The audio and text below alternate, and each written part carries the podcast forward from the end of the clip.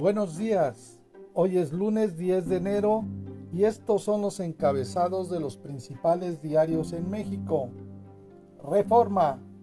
Sube hasta 49% material de obras. 1 más 1. COVID-19, un monstruo. El Universal. Narcos obligan a migrantes a convertirse en mulas. La jornada. Van por García Luna y el Chapo.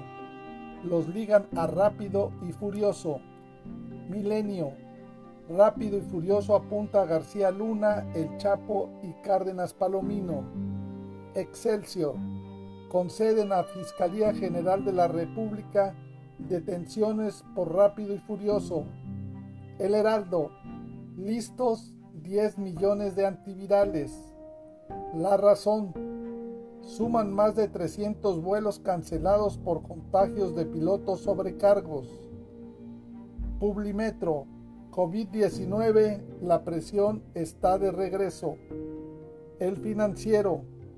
Causa en Banjico polémica el pico de la inflación. El economista. Producción de automóviles en el país acumula cuatro años a la baja.